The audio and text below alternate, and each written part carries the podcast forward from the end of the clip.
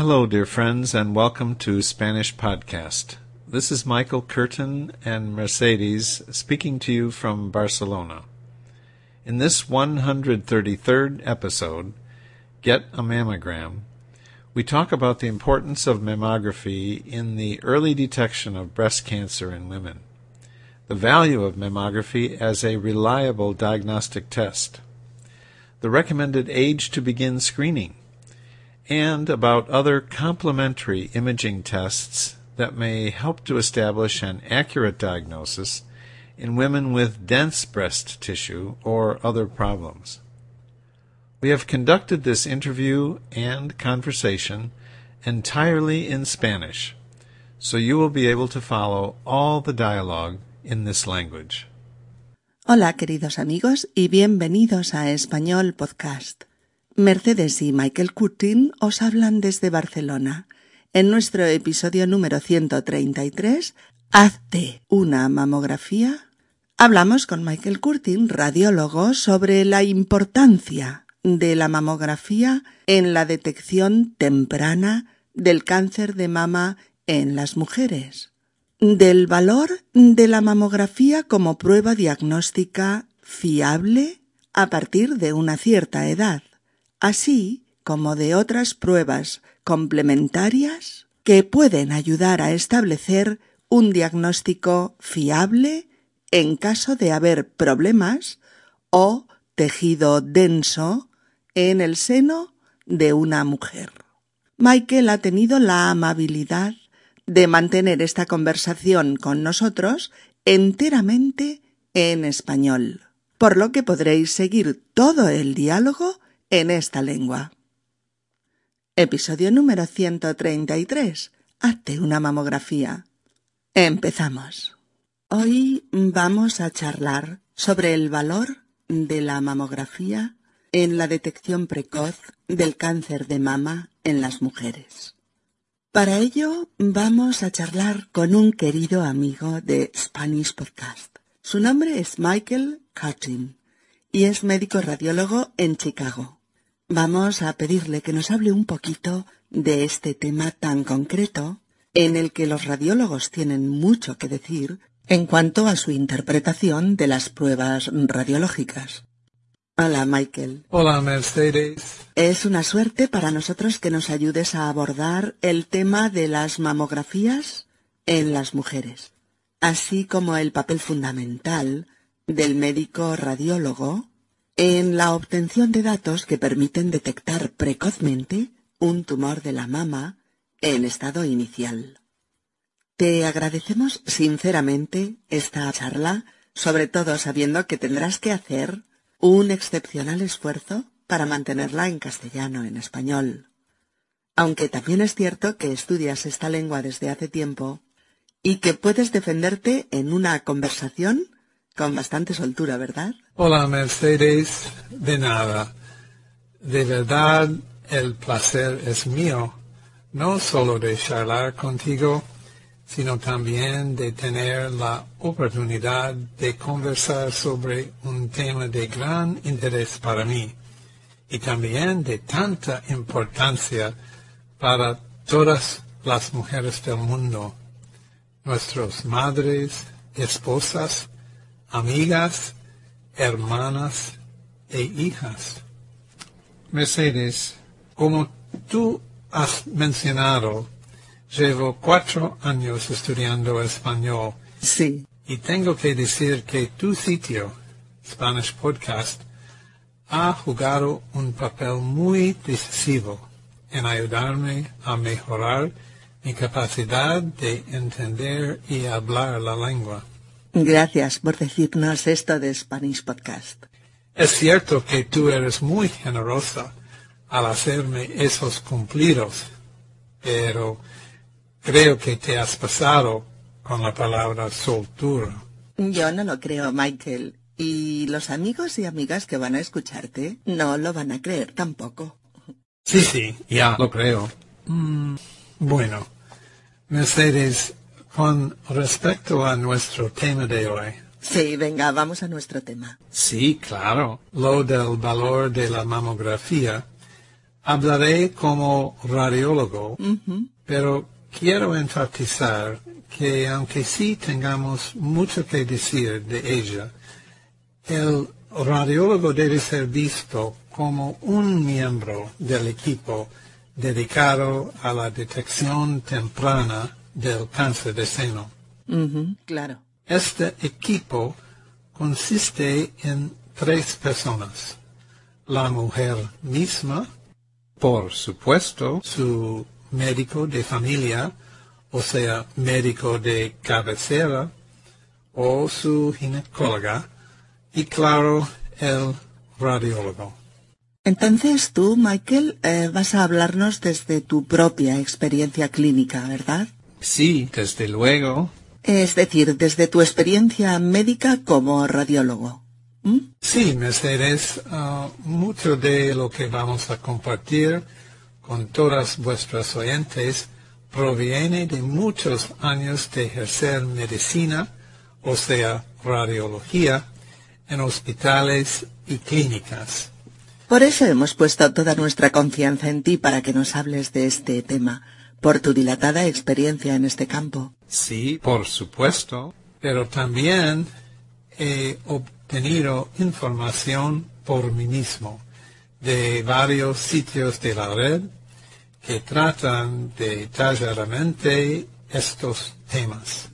¿Puedes mencionarnos estos sitios, Michael? Claro. Por si nos interesa información de alguno de ellos. Mira, a propósito, debemos mencionar por lo menos tres sitios. El de la Asociación Española contra el Cáncer, AECC, en las siglas en español. El de la Sociedad Estadounidense del Cáncer, ACS, en las siglas en inglés. Y el del Colegio Estadounidense de Radiología, ACR, en las siglas en inglés. De acuerdo. Oye, Mercedes, Espero que puedas incorporarlos en la guía escrita. Por supuesto, incorporaremos todas estas direcciones sin ningún problema. Nuestros amigos podrán encontrarlas al final de la guía didáctica. de acuerdo. A ver, Michael, una pregunta que te habrán hecho muchas veces, pero que nunca está de más recordar. ¿Por qué es tan importante hacerse una mamografía?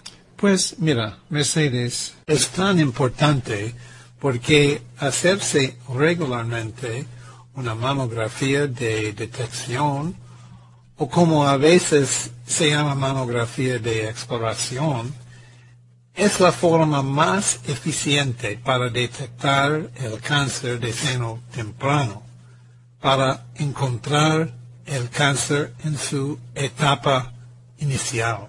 Y todos sabemos que eso es lo importante, ¿no? sí, por supuesto. A ver, Mercedes, Tú sabes que el cáncer de seno es uno de los tumores más peligrosos para las mujeres.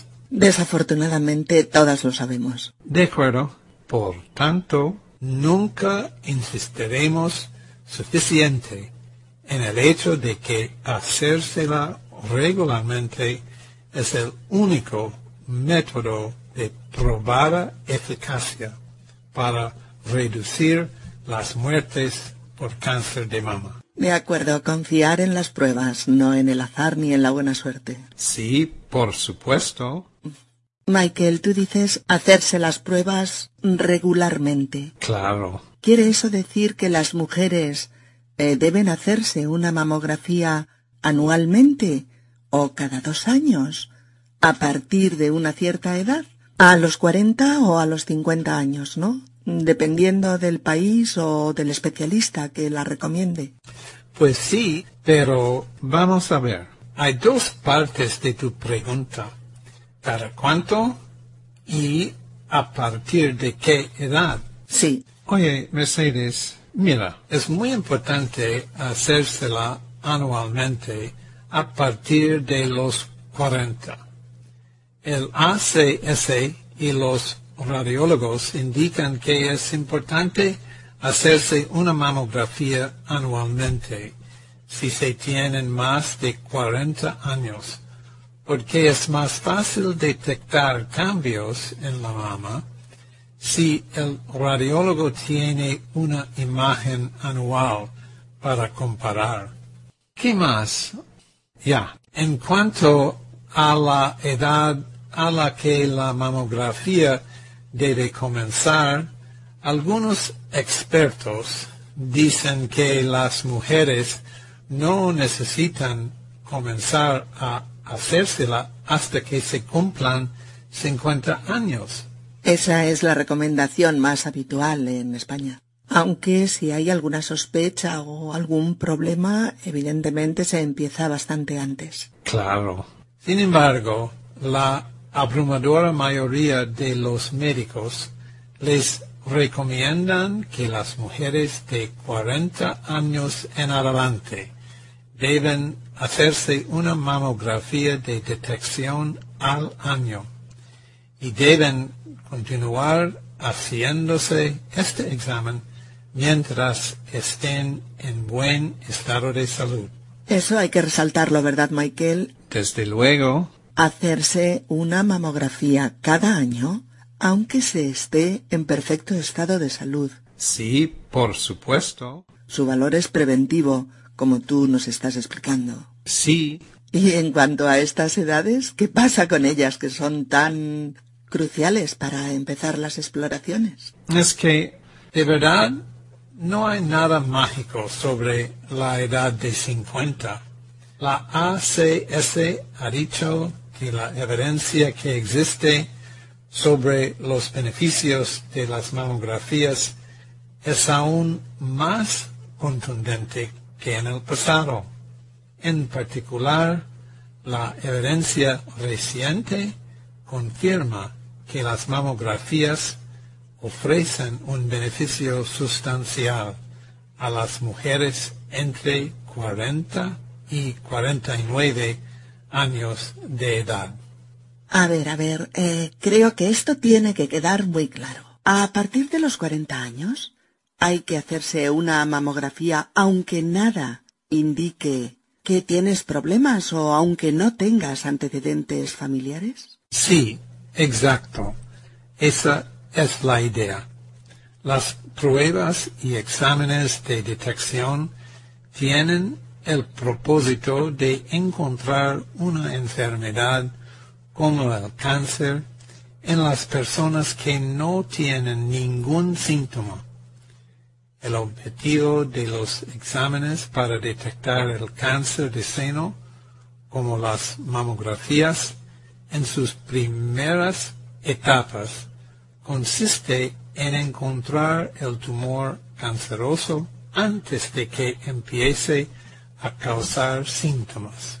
Claro, así es como se puede hacer una detección precoz, ¿verdad? En caso de existir algún problema. Sí, por supuesto. Y sobre todo si tienes antecedentes familiares, me imagino. Vamos a ver. Es verdad que puede haber familias con predisposición a tener y heredar cáncer de mama, pero debemos recordar que la mayoría de los cánceres de mama ocurre en las mujeres sin antecedentes familiares. La mayoría. Mm, eso es un nuevo dato. Creo que sí. Michael, ¿por qué es fundamental detectar precozmente un cáncer? ¿Por qué es básico cogerlo en los primeros estadios del desarrollo? A ver, porque las posibilidades de curación de los cánceres de mama que se detectan en su etapa inicial, a la que nos referimos como in situ, son prácticamente del ciento por ciento. Las mujeres tenemos que grabarnos este mensaje a fuego. El mensaje es cuanto antes, mejor. Ojalá. Y saber que todo ello depende de una prueba, la mamografía. Sí, claro. Michael, para que las mujeres entendamos mejor los informes que nos dan con nuestra mamografía, dinos cuántos tipos de este cáncer inicial pueden presentarse. Mira, Mercedes, hay dos tipos de carcinoma in situ del seno. carcinoma ductal in situ, CDIS, y carcinoma lobular in situ, CLIS. El CDIS es una afección no invasora en la que se encuentran células anormales en el revestimiento del conducto de la mama, un tubo que lleva leche al pezón. Las células anormales no se diseminarán fuera del conducto hasta otros tejidos de la mama. Se entiende, se entiende muy bien. Vale. El CLIS es una afección en la que se encuentran células anormales en los lóbulos de la mama, secciones pequeñas de tejido que participan en la elaboración de leche. Esta afección rara vez se convierte en cáncer invasor. Sin embargo, parecer de CLIS en una de las mamas aumenta el riesgo de presentar cáncer de mama en cualquiera de las dos. También se llama carcinoma del seno in situ en estadio cero. La etapa describe la extensión del cáncer en el cuerpo.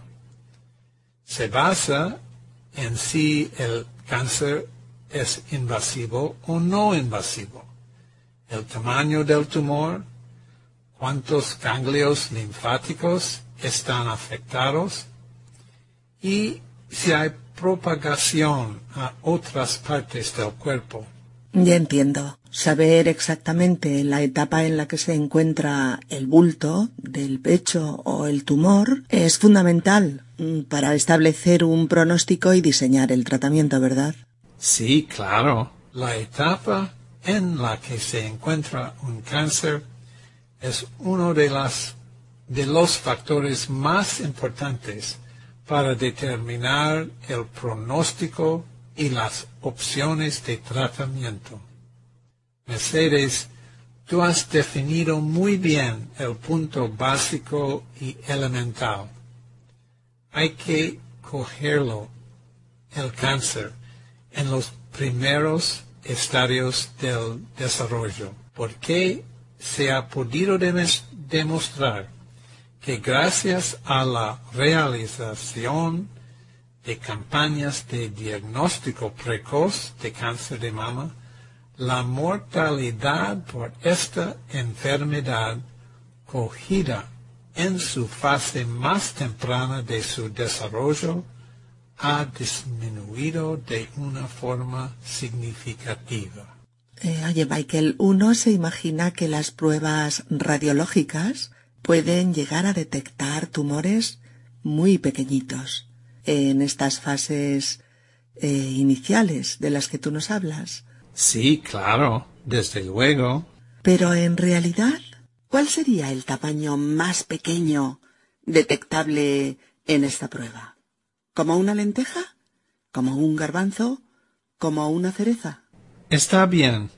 Bueno, Las mamografías son muy eficaces para la detección de los tamaños más pequeños y las etapas más tempranas de cáncer del seno. Pero la capacidad de detectarlo está relacionada con la densidad u opacidad del tejido del seno. Para los senos con baja o mínima densidad o con mucho tejido adiposo, se pueden detectar tumores de un tamaño de solo 3 milímetros, Qué pequeño. especialmente si tienen puntitas o irregularidades en su forma. Se dice que el tamaño más pequeño detectable es aproximadamente el de una goma de lápiz. Ah, la goma que va incrustada en el otro extremo del lápiz. Sí, en esta etapa los tumores todavía son fácilmente tratados en la mayoría de casos. Microcalcificaciones irregulares, puntiformes y agrupadas con cierta frecuencia son la manifestación más temprana del cáncer. El radiólogo puede visualizarlas con aumento, incluso las de tamaño igual a un grano de arena. Espera, Michael, esto nos importa mucho a las mujeres porque muchas de nosotras hemos recibido alguna vez un informe en el que dice que presentamos tejido denso. Claro. ¿Qué significa esto en un informe de una mamografía? ¿Qué pasa si una mujer presenta un seno con tejido denso? Explícanos esto, por favor. Mira, Mercedes, si el seno tiene tejido denso, como en las mujeres más jóvenes, la mamografía tendrá mayor dificultad en detectar los tumores. Mm, dificulta la detección. Vale. Así que se usan otras pruebas. Por ejemplo, se están haciendo estudios para investigar los beneficios de las imágenes por resonancia magnética, IRM, Magnetic Resonance Imaging, o MRI por sus siglas en inglés, como una herramienta de detección precoz del cáncer de mama. Aunque no se recomienda sustituir la mamografía por la IRM, un estudio realizado en 2004 encontró que en mujeres que habían heredado una predisposición al cáncer, casos de cáncer en su familia, la IRM demostró más sensibilidad en la detección de tumores que la mamografía. Ah, qué interesante. O sea que ambas pruebas pueden aportar una información más fiable en caso necesario. Sin olvidar que la resonancia magnética no sustituye a la mamografía, sino que la complementa. Pero entonces, Michael, ante la precisión de todas estas pruebas, ¿sigue siendo útil la palpación del ginecólogo o es ineficaz en el caso de tumores muy pequeños? Vamos a ver.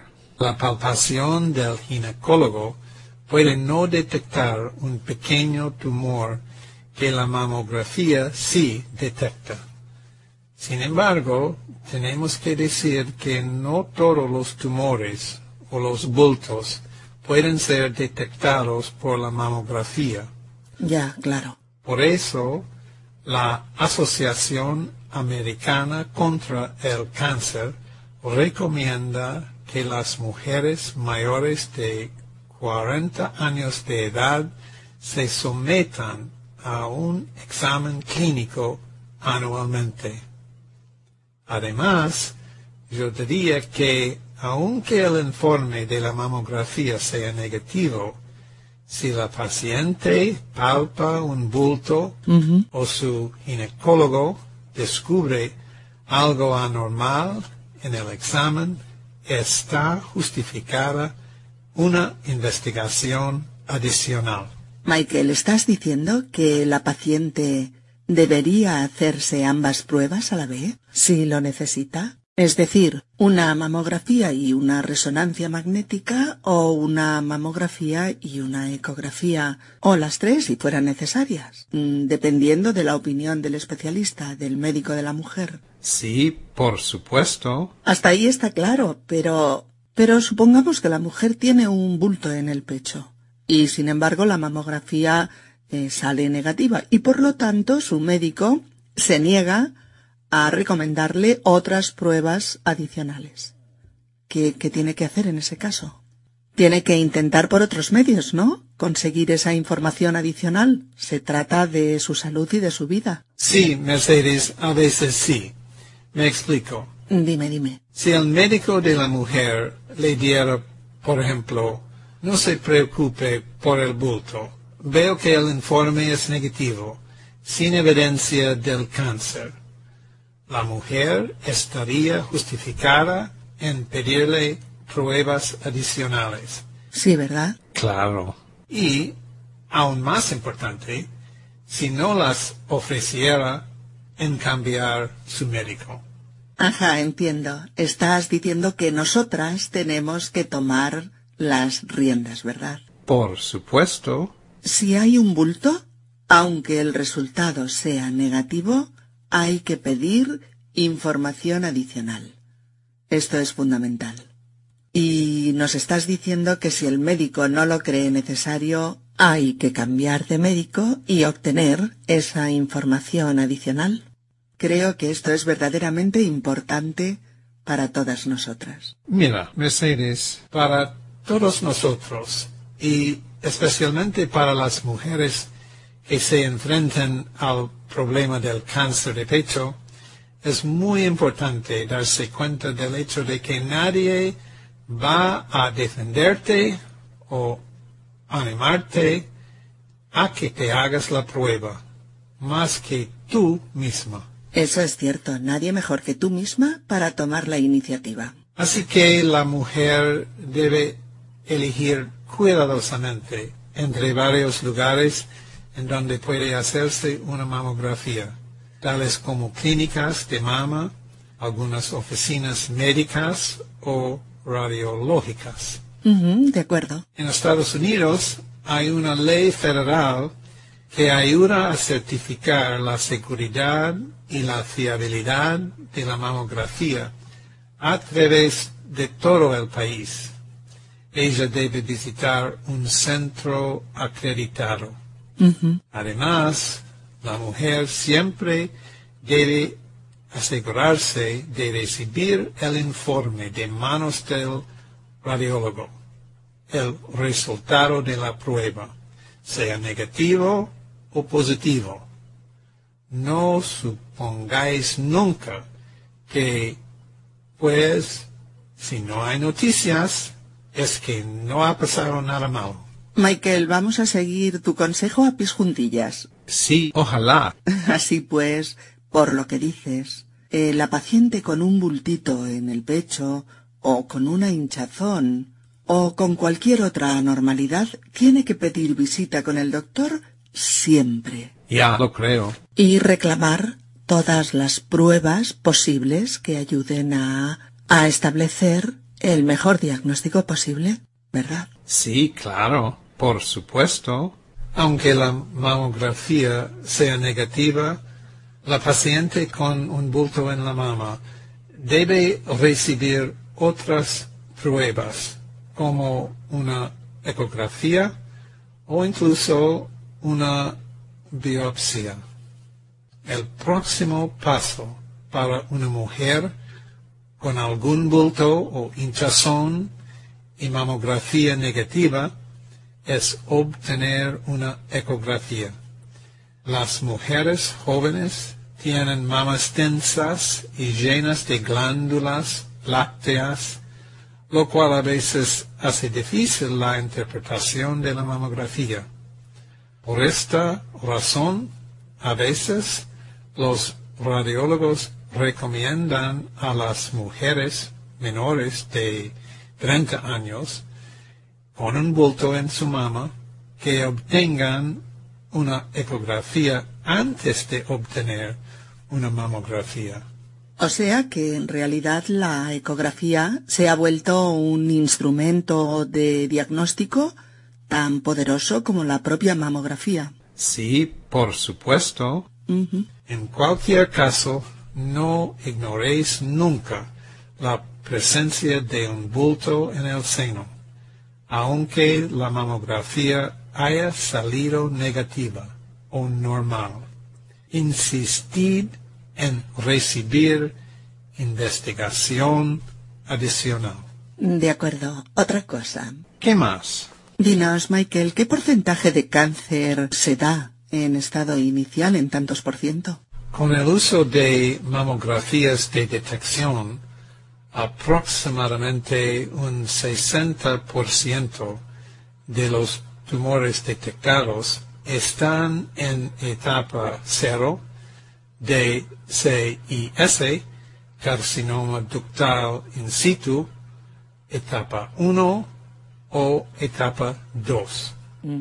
El porcentaje de cánceres igual o menor a un centímetro es del 23% en el grupo con mamografía anual versus el 9% en el grupo que no se ha hecho mamografías de detección. No solo se pueden curar tumores pequeños con más frecuencia, sino que también las mujeres pueden recibir un tratamiento menos desfigurante si ellas quieren. Y creo sinceramente que recibir un tratamiento menos desfigurante es fundamental para la mujer.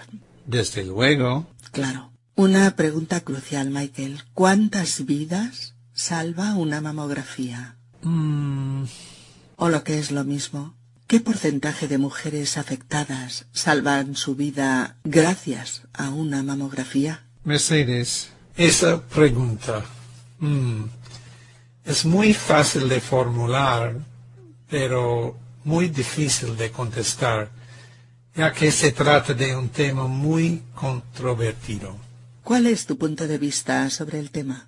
pues mira, Para mí, lo más importante es que varios estudios controlados han demostrado claramente una reducción de mortalidad para las mujeres que se habían hecho mamografías de detección regularmente. Por ejemplo, los datos científicos más recientes publicados mostraban una reducción del 40% de la mortalidad por cáncer de mama en mujeres que se hicieron una revisión a los 40 años.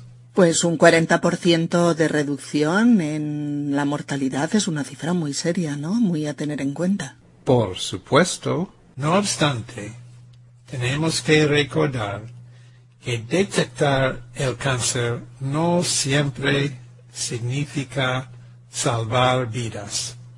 Aun y cuando la mamografía puede detectar tumores que no se pueden palpar, el detectar un tumor pequeño no siempre significa que se salvará la vida de una mujer. Desafortunadamente. claro. Por tanto, Puede ser que la mamografía no ayude a una mujer con un cáncer de crecimiento rápido o agresivo que ya se haya diseminado a otras partes del cuerpo antes de ser detectado. Mm, ¿Hay otros riesgos de consideración que deberíamos saber las mujeres? Sí, Mercedes, hay algunos riesgos asociados a casi todas las pruebas. La mujer bien informada debe saber que hay casos en los que la mamografía señala alguna anormalidad, pero en realidad no hay ningún cáncer. Menudo susto, ¿no? Ya, La mamografía dice que sí, que hay algún problema y sin embargo mm, a ti no te pasa nada. ¿Estás bien? a propósito, Esos se llaman positivos falsos. Y para esas mujeres también serán requeridas pruebas adicionales para probar la ausencia de cáncer. Entonces, Creo que es muy importante que la paciente hable con los otros miembros del equipo dedicado a mantener su salud, especialmente su médico personal. Además, Yo sinceramente insto a tus oyentes a que visiten la página web, se llama Mammography Saves Lives. La mamografía salva vidas. El título invita a visitarla. Pues sí, para obtener más información sobre este tema tan importante. Desafortunadamente, en este momento, el sitio web se publica solamente en inglés. Bueno, yo creo que aunque sepamos un poquito de inglés y con la ayuda del diccionario, esa visita vale la pena y la información de este sitio web seguro que nos ayuda a cuidar mejor nuestra salud. Claro que sí, Mercedes. Finalmente, la mayoría de los radiólogos estarían más que felices de hablar con vosotros sobre los riesgos y beneficios de la mamografía. Michael, dicen que el cáncer de mama es el segundo en importancia en el caso de las mujeres. ¿Es así? ¿Es tan grande la incidencia de este tipo de cáncer? Sí, es verdad. Las mujeres en Estados Unidos sufren esta enfermedad más que cualquier otro tipo de cáncer, excepto el cáncer de piel. El cáncer de mama ocupa el segundo lugar tras el cáncer de pulmón como causa de muerte por cáncer en mujeres estadounidenses, blancas, negras, asiáticas e indias americanas. Pero un estudio muy reciente indica que el cáncer de mama es la principal causa de muerte por cáncer en las mujeres hispanas. Oye, Michael, una cosa que, que pasa realmente y que nos resulta curiosa, pero comprensible al mismo tiempo. Hay mujeres que se resisten a hacerse una mamografía por miedo a la radiación. ¿Es importante la cantidad de radiación en esta prueba o por el contrario es inapreciable? Vamos a ver. Como radiólogos tenemos en cuenta constantemente los riesgos de la radiación Siempre existe una leve probabilidad de tener cáncer como consecuencia de la exposición a la radiación. Sin embargo, el beneficio de un diagnóstico exacto es ampliamente mayor que el riesgo. La dosis de radiación efectiva de una mamografía es aproximadamente el mismo promedio de radiación que recibe una persona promedio de la radiación medioambiental en tres meses. Claro, los teléfonos móviles, ¿no? Los microondas, mm, las teles, los rayos ultravioleta, mm, algunos procesos industriales, en fin. Continúa, Michael. De acuerdo. Sin embargo, antes de que el técnico haga la prueba, las mujeres siempre deberán informar al técnico de rayos X si existe la posibilidad de embarazo. Ah, sí, es verdad. Es ese cartel que vemos siempre que estamos en la sala de espera, esperando para hacernos una mamografía o cualquier otra prueba radiológica y que dice, si está usted embarazada, debe advertirlo.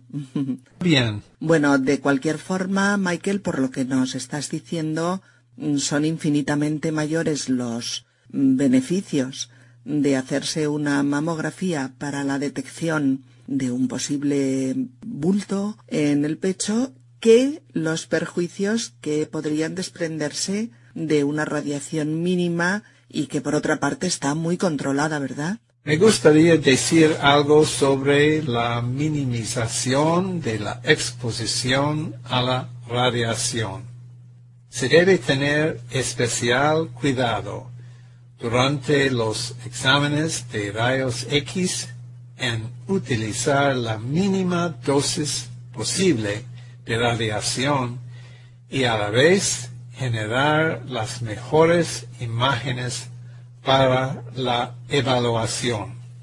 Los consejos nacionales e internacionales de protección de la radiología revisan y actualizan constantemente las normas técnicas utilizadas por los profesionales en radiología.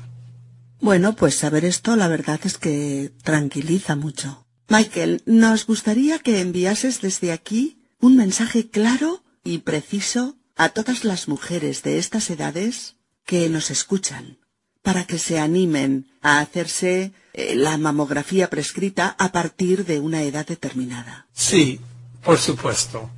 Claro y preciso. Mercedes, tú me conoces muy bien. A veces sigo dale que dale al tema. Sí, pero es fantástico que insistas sobre todo esto. Bueno, encargaos de vuestras propias vidas y sed responsables de mantener vuestra propia salud. Esto me encanta, Michael, porque es cierto. Tú no puedes estar esperando a que otra persona te diga que tienes que cuidarte, que tienes que hacerte una prueba o que tienes que estar atento a tu salud. Mm, Son decisiones que tienes que tomar tú misma y sobre todo existiendo como existen eh, pruebas seguras y fiables para detectar a tiempo un posible problema de, de tus senos. Así es que creo que es un consejo verdaderamente útil y necesario. Hazte cargo de tu salud y hazte cargo de preservarla. Dinos más cosas en este sentido, Michael. ¿Qué más podemos hacer para cuidar nuestra salud las mujeres? Bueno, haceos una mamografía de la línea basal al cumplir 35 años y haceosla anualmente a partir de los 40. A partir de los 40, someteos a un examen clínico de los senos por parte de un médico todos los años. Entre las edades de 20 a 39 años, al menos cada tres años. De acuerdo.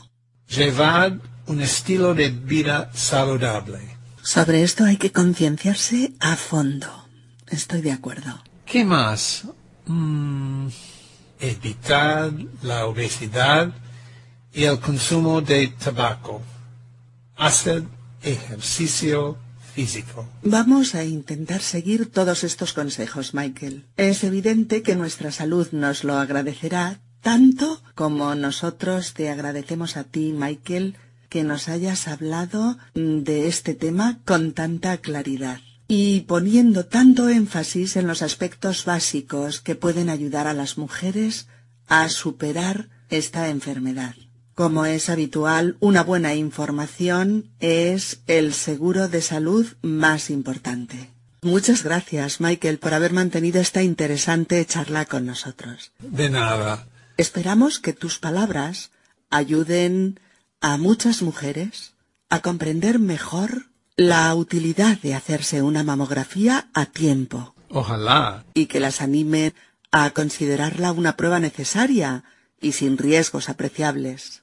Gracias, Michael, por haber compartido tu experiencia clínica con todos nosotros y por haber hecho este esfuerzo titánico en mantener toda la entrevista en este espléndido español. De verdad, Mercedes, el placer es mío. Pero afortunadamente no es la última vez que te escuchamos. En un próximo episodio, Michael en España, seguiremos charlando contigo para que nos expliques todos los detalles de tu visita a Barcelona, de acuerdo. todas tus experiencias en esta ciudad y en las que has visitado de Andalucía y del país valenciano, y también tu evolución y tus estrategias respecto al español. Sí, claro. Estamos deseando oír todas estas experiencias. Gracias de nuevo. Y gracias amigos. Y hasta el próximo episodio. Adiós.